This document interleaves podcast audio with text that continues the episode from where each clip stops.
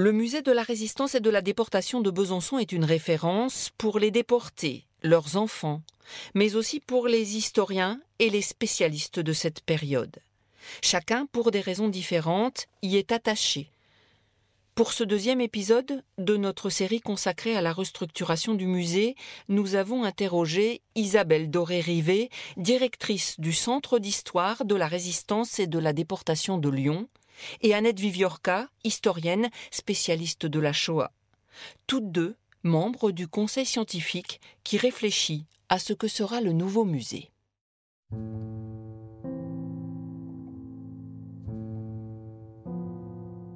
Moi, j'ai découvert euh, le musée à la fin des années 80 du siècle dernier, quand je faisais ma thèse.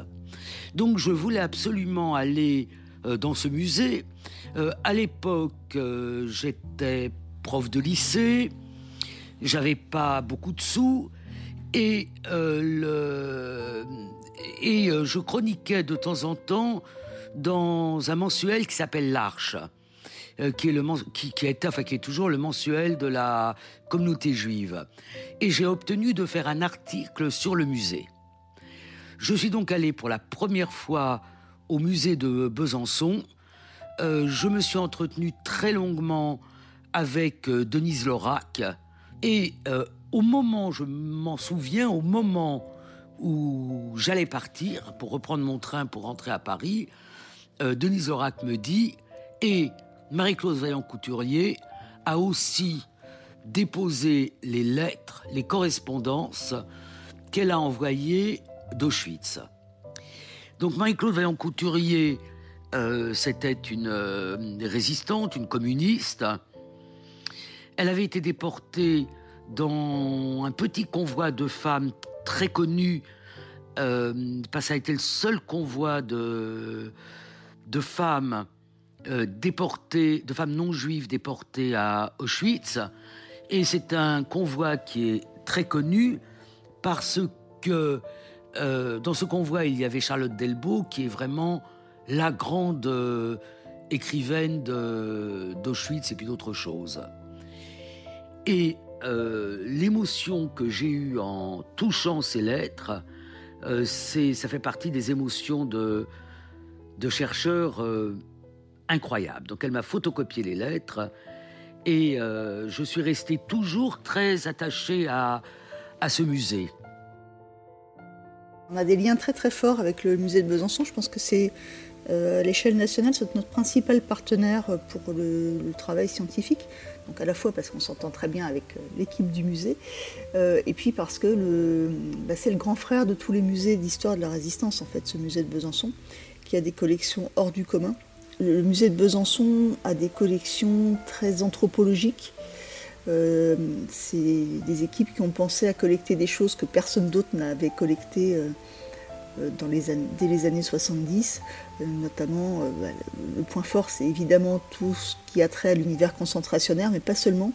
Il y a eu une vraie attention à la vie quotidienne durant la Seconde Guerre mondiale dans les collectes effectuées par le musée de Besançon. Ils étaient vingt et cent, ils étaient des milliers, nus et maigres, tremblants dans ces wagons plombés, qui déchiraient la nuit de leurs ongles battants. Ils étaient des milliers, ils étaient vingt et cent. Ils se croyaient des hommes, n'étaient plus que des nombres. Depuis longtemps leurs dés avaient été jetés. Dès que la main retombe, il ne reste qu'une ombre. Ils ne devaient jamais plus revoir un été.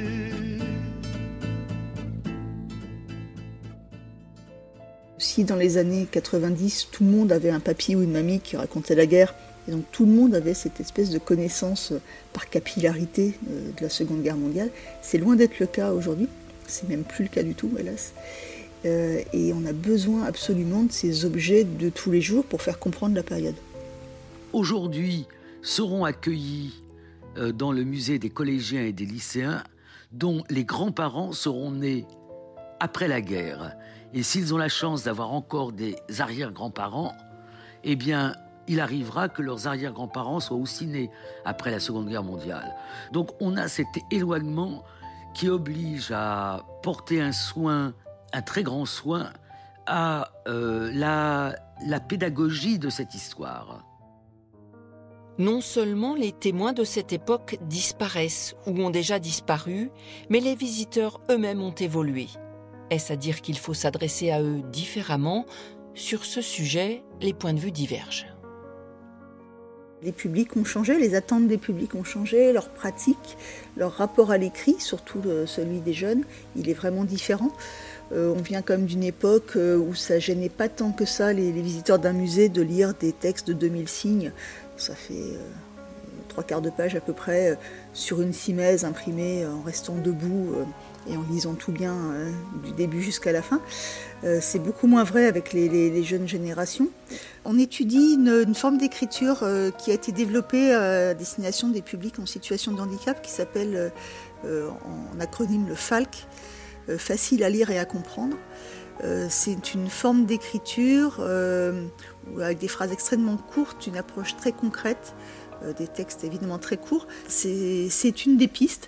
L'autre piste, c'est de transformer l'écrit en, écoute, donc de faire lire à la fois les textes qu'on écrit, mais aussi des textes d'archives ou des, documents d'archives par des comédiens. il faut accepter que l'accès au passé euh, mérite un effort, et notamment un effort pour accéder à ce qu'a été le langage euh, de, de cette époque. Et euh, je vous assure que c'est tout à fait possible. Besançon, prison de la Butte, 26 septembre 1943. Chers parents, ma lettre va vous causer une grande peine, mais je vous ai vu si plein de courage que je n'en doute pas, vous voudrez bien encore le garder, ne serait-ce que par amour pour moi. Je vous embrasse tous. C'est dur quand même de mourir. Mille baisers. Vive la France. Un condamné à mort de 16 ans. Excusez les fautes d'orthographe, pas le temps de relire. Expéditeur, monsieur Henri Ferté, au ciel, près de Dieu.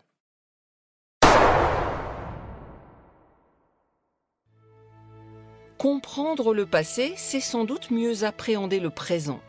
Isabelle Doré-Rivet, directrice du Centre d'histoire de la résistance et de la déportation de Lyon. On s'aperçoit quand même qu'on regarde euh, autour de nous que la référence à la Seconde Guerre mondiale, elle est partout et, elle s'est encore affirmée au cours des dernières semaines avec cette métaphore euh, filée sur euh, nous sommes en guerre. on s'aperçoit quand même que la référence qui revient sans arrêt dans le champ social, dans le champ politique, euh, quand il s'agit de défendre les retraites. Euh, c'est la Seconde Guerre mondiale en France, euh, le programme du CNR, du Conseil national de la résistance. C'est l'opposition entre les idéaux de la résistance et la doctrine de Vichy. c'est quand même très très présent dans le champ artistique, dans le champ syndical dans les imaginaires de nos contemporains. Annette Viviorca, historienne, spécialiste de la Shoah. Il y a une tendance euh, que l'on voit notamment par la colorisation des films, par les docufictions, qui est de vouloir ramener le passé comme si ce passé était le présent.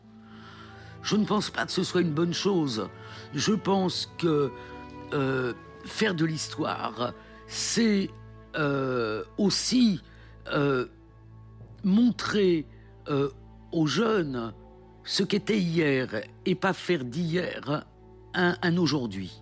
Par exemple, si on étudie Anne Frank, on va pas dire, on va pas dire qu'Anne Frank était confinée en utilisant le mot d'aujourd'hui pour une réalité qui n'a rien à voir avec celle d'Anne Frank. L'histoire et j'ai envie de citer euh, Marc Bloch, c'est aussi la capacité de penser le neuf et le surprenant. Donc il faut à la fois voir les continuités avec le passé, mais il faut aussi voir ce qui fait rupture, ce qui est neuf, et ne pas penser le présent comme si c'était une réitération du passé. Le musée de Besançon possède des collections uniques en France. Il a donc un rôle important dans la transmission de la mémoire. Il faudra, sans prétention, veiller à l'équilibre entre histoire et histoire des hommes. La spécificité du, musée et, c'est sa, grande richesse, c'est d'être un des rares musées de la résistance et de la déportation qui a véritablement des collections. Je pense qu'il y a euh, deux aspects euh, dans, dans, un musée. Il y a euh, l'émotion que l'on peut ressentir et qui, enfin, il y a toute une gamme d'émotions qui vont de l'admiration à l'horreur, à l'empathie, enfin tout ce que vous voulez. Donc il y a ce côté émotionnel et qui est notamment porté par ces objets. Il faut maintenir toujours deux choses, c'est-à-dire euh, l'émotion qui permet d'entrer dans une histoire et l'intelligence de cette histoire. Et euh, très souvent, euh, les survivants ne voudraient que de l'émotion. Et ils ont l'impression que, avec de l'émotion, ils rendront la jeunesse meilleure. L'expérience prouve quand même que le plus jamais ça, ça marche moyennement bien. Euh, hélas, euh, c'est là qu'on est forcé d'être modeste euh, dans ce qu'on peut apporter à la société. On peut expliquer, on peut éclairer, on peut apaiser un peu, empêcher l'homme d'être, comme disait Germaine Tillon, une espèce dangereuse. Je crains que ce ne soit pas tout à fait dans nos moyens. C'est notre rôle de pédagogue, hein, euh, de faire rentrer aussi de l'intelligence et de la compréhension du passé. Parce que c'est cette compréhension qui peut aider ensuite, quand on a fait cet effort de comprendre le passé, à mettre un peu d'intelligence et de compréhension dans le présent.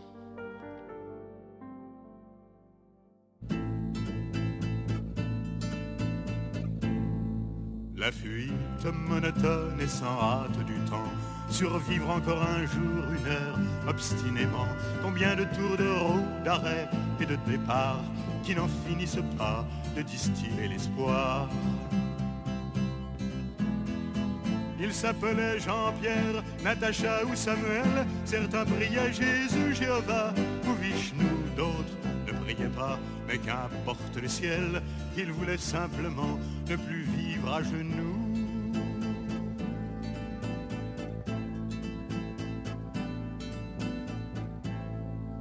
Ils n'arrivaient pas tous à la fin du voyage. Ceux qui sont revenus peuvent-ils être heureux Ils essaient d'oublier, étonnés qu'à leur âge, les veines de leurs bras soient devenues si bleues. Les Allemands guettaient du haut des miradors, la lune se taisait comme vous vous taisiez, en regardant au loin, en regardant dehors, votre chair était tendre à leur chien policier.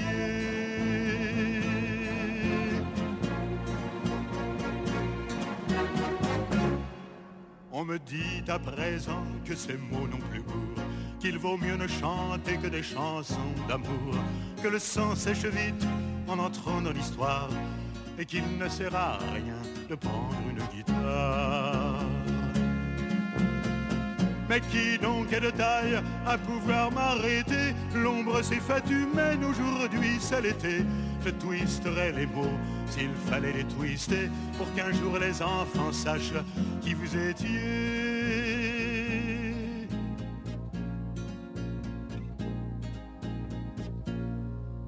Vous étiez vingt et cent, vous étiez des milliers, nus et maigres, tremblants dans ces wagons plombés, qui déchiriez la nuit de vos ongles battants.